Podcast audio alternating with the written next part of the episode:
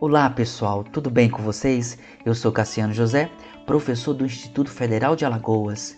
Neste podcast, vamos continuar nosso estudo sobre ondas. Ao meu lado, para me ajudar no desenvolvimento do tema, Emanuel e Rosimeire. Tudo bem com vocês? E aí pessoal, tudo bom? Vamos lá aprender mais um pouco de física nesse podcast. Oi, gente, tudo bem com vocês? Preparados para mais um podcast do nosso Física na Real? Para começar, gostaria que você ouvisse um trecho de um áudio de um filme recentemente lançado. Não sei se você já assistiu. Solta aí. Desde 1875, todos acreditamos que a Fossa das Marianas era o lugar mais fundo da Terra. Eu tenho uma teoria de que o que pensamos ser o fundo pode ser uma camada de sulfeto de hidrogênio. Embaixo dessa nuvem e de uma termoclina supergelada pode haver um mundo totalmente novo. Que negócio foi esse? Laurie, o que está acontecendo aí? Rapazes, O quê? venham olhar isso. Ele está voltando. Alerta de impacto.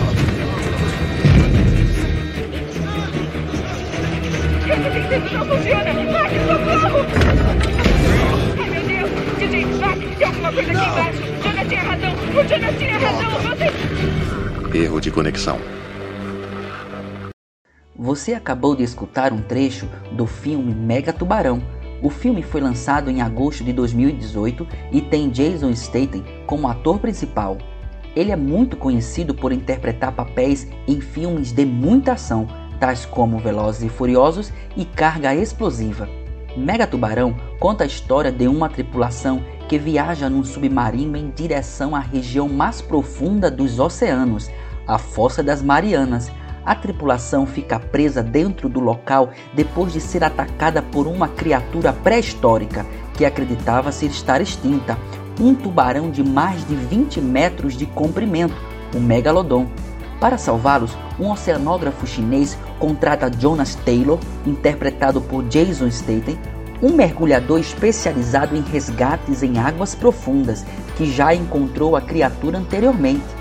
Você já ouviu falar sobre a Fossa das Marianas? Essa é a região mais profunda da Terra que se sabe até o momento. Você sabe onde fica esse lugar e qual a sua profundidade? Como é possível realizar essa medida? Com certeza, o valor da profundidade da fossa não foi obtido usando uma fita métrica. Para chegar ao valor dessa medida, o uso de um aparelho que emite ondas ultrassônicas foi muito importante e vamos falar sobre isso neste podcast. Neste episódio, discutiremos também sobre as ultrassons, que é um tipo de onda sonora emitida por muitos animais. Falaremos também a sua principal característica e por que essas ondas recebem esse nome. A discussão será bem interessante, então eu convido você a ficar até o final, porque aqui você aprende física com os exemplos da vida real. Como falamos anteriormente, para obter o valor da profundidade da fossa das Marianas, foi usado um aparelho chamado de ecobatímetro, que é um aparelho que emite ondas de altas frequências. O entendimento da ondulatória, seus fenômenos e leis são muito importantes para a realização desse propósito, pois, além de possibilitar a medida da profundidade de qualquer leito ou do solo do fundo do mar, é possível também montar um mapa de eco do fundo do mar, que seria uma possível forma do relevo oceânico. Vamos começar definindo algumas grandezas físicas associadas às ondas sendo que algumas delas já foram citadas no podcast anterior. São elas: comprimentos de onda, amplitude, velocidade de onda, frequência e período. Considere novamente o exemplo de uma corda disposta horizontalmente, com uma de suas extremidades presa. Se movimentarmos a outra extremidade para cima e para baixo bem rápido, num movimento harmônico simples, ou seja, um movimento em torno de um ponto de equilíbrio, um conjunto de ondas periódicas será gerado continuamente. A forma da corda lembrará o gráfico da função seno ou cosseno em movimento. Quando uma onda passa pela corda, suas partes oscilam perpendicularmente à direção de propagação. Durante esse movimento, as partes da corda atingem pontos máximos e pontos mínimos sucessivamente, sendo que os pontos máximos são chamados de cristas e os pontos mínimos denominados de vales. É muito importante esta informação, pois nos ajudará a definir a primeira grandeza física associada à onda, que é o comprimento de onda. O comprimento de onda é representado pela letra grega chamada de lambda e corresponde à distância entre duas cristas consecutivas ou dos vales consecutivos. Ou seja, se pegarmos uma fita métrica e medirmos a distância entre dois pontos máximos ou dos pontos mínimos da corda, o valor encontrado será do comprimento de onda. No caso de uma onda sonora ou de uma onda que se propaga numa mola, o valor do comprimento de onda é obtido considerando a distância entre os centros de duas compressões ou de duas rarefações consecutivas. O comprimento de onda de qualquer onda pode ser obtido também considerando a distância entre dois pontos similares em uma dada onda. A segunda grandeza física que iremos definir é amplitude. A amplitude de uma onda é representada pela letra A e é a distância perpendicular entre uma crista ou um vale e um ponto numa linha imaginária que representa a corda como se estivesse em equilíbrio na horizontal. Vamos agora definir o período de uma onda, mas antes precisamos primeiro definir o que é uma oscilação ou ciclo, para entender isso, considere um ponto qualquer da corda que num dado momento se encontra no ponto máximo do seu movimento. Isto é, esse ponto é uma crista. A partir desse momento, enquanto a onda estiver se propagando pela corda, este ponto irá descer verticalmente até atingir um ponto mínimo e depois voltará a atingir o ponto máximo novamente.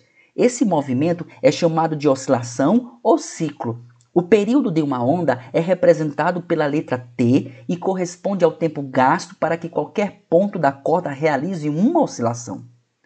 Por fim, vamos definir a frequência de uma onda. A frequência é representada pela letra F e é definido como o número de ciclos ou oscilações realizadas por segundo. A sua unidade é o Hertz.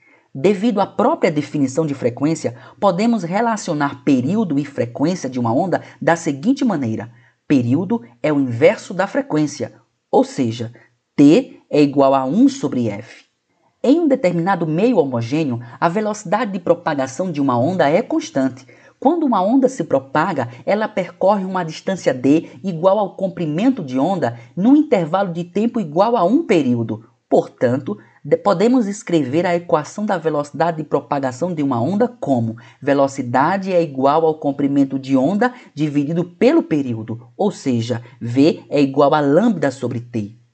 Como a frequência é o inverso do período, ao usarmos esta relação, encontraremos que a velocidade é igual ao comprimento de onda multiplicado pela frequência, isto é, V é igual a lambda vezes F.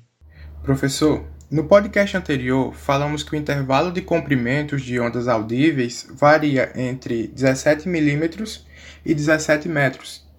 Nós podemos também expressar esse intervalo em termos da frequência. Isso mesmo, Emanuel. E qual seria o intervalo de frequências de ondas audíveis? O intervalo de frequências de ondas audíveis varia de 20 Hz até 20 mil Hz ou 20 kHz. Qualquer onda sonora com valor de frequência dentro desse intervalo pode ser escutado pelo homem. Emanuel, você poderia explicar como é possível determinar esse intervalo de frequências de ondas audíveis? Sim, claro. Para calcular a frequência de uma onda, basta usar a equação de velocidade de propagação, V igual a lambda vezes a frequência, que o senhor falou anteriormente. Como a velocidade de propagação do som no ar vale aproximadamente 340 metros por segundo, o que precisamos fazer é dividir esse número pelos valores extremos no intervalo de comprimentos de ondas audíveis, que são 17 milímetros e 17 metros, mas o primeiro número, 17 milímetros, precisa ser convertido para metros. Muito bem! As ondas sonoras que possuem frequências menores que 20 Hz e maiores que 20 kHz não têm a capacidade de sensibilizar o nosso aparelho auditivo. O ser humano não consegue ouvir sons com tais frequências.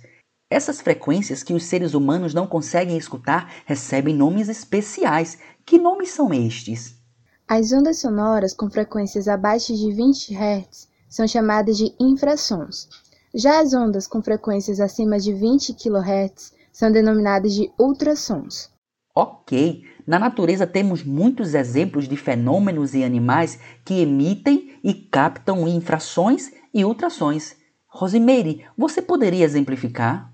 Sim, infrassons podem se propagar por longas distâncias e na natureza são emitidos por terremotos, raios, vulcões e outros fenômenos. Também há animais que são sensíveis a esse tipo de som, ou seja, podem emiti-los e escutá-los, como é o caso do tigre. Os tigres emitem um som grave com intensidade tal que podem até paralisar suas presas. É importante destacar que os animais emitem e escutam sons numa faixa de frequência diferente da nossa. Um exemplo disso é o morcego. Muitas espécies de morcegos orientam-se por meio de ultrassons para apanhar o seu alimento. Esse sentido é chamado de ecolocalização. Os morcegos conseguem ouvir sons com frequências entre 1000 e 120 mil Hz. Ultrassons de baixa intensidade são muito usadas na medicina, fisioterapia e estética. Muito bem! A principal característica da onda sonora denominada ultrassom é que ela possui frequência maior que 20 kHz. Esta onda recebe esse nome porque sua frequência encontra-se além do limite da audição humana. Vamos agora responder às perguntas feitas no início deste podcast. Vou repeti-las. Primeira pergunta: onde fica a Fossa das Marianas? Segunda pergunta: qual é a sua profundidade? Terceira pergunta: como é possível realizar essa medida? O nome Fossa das Marianas se deve ao fato da fossa estar situada a leste das 14 Ilhas Marianas, no Oceano Pacífico. Ela também fica a 340 quilômetros de Guam, um dos 14 territórios não incorporados dos Estados Unidos, localizado na extremidade sul das Ilhas Marianas. Segundo o site ideológico.com.br, que foi criado por geólogas e tem o objetivo de publicar conteúdos sobre geologia, a Fossa das Marianas é um vale em forma de arco que se estende aproximadamente de nordeste a sudoeste do Oceano Pacífico, por 2.550 quilômetros. Sua largura ultrapassa 50 quilômetros. O ponto mais profundo da fossa mede aproximadamente 11 mil metros e é o ponto mais profundo da Terra que se sabe até o momento. A Fossa das Marianas foi nomeada após o navio da Marinha Real Britânico HMS Challenger 2 medir a profundidade dessa fossa utilizando um ecobatímetro em 1951. Vamos agora explicar de uma forma muito simples como é possível determinar não somente a profundidade da fossa das Marianas, mas a profundidade de qualquer leito usando um ecobatímetro. O ecobatímetro envia ondas ultrassônicas que viajam através da água até o fundo do mar. Quando as ondas tocam o leito, elas sofrem reflexão, retornando à embarcação que capta o sinal usando o mesmo aparelho. O que se precisa fazer é cronometrar o tempo de viagem da onda sonora desde sua emissão até a sua recepção. Conhecendo o valor da velocidade do som na água e o tempo de viagem da onda, o cálculo para estimar a profundidade da Fossa das Marianas é bastante simples. Basta usar a equação da velocidade média, V igual a ΔS sobre ΔT.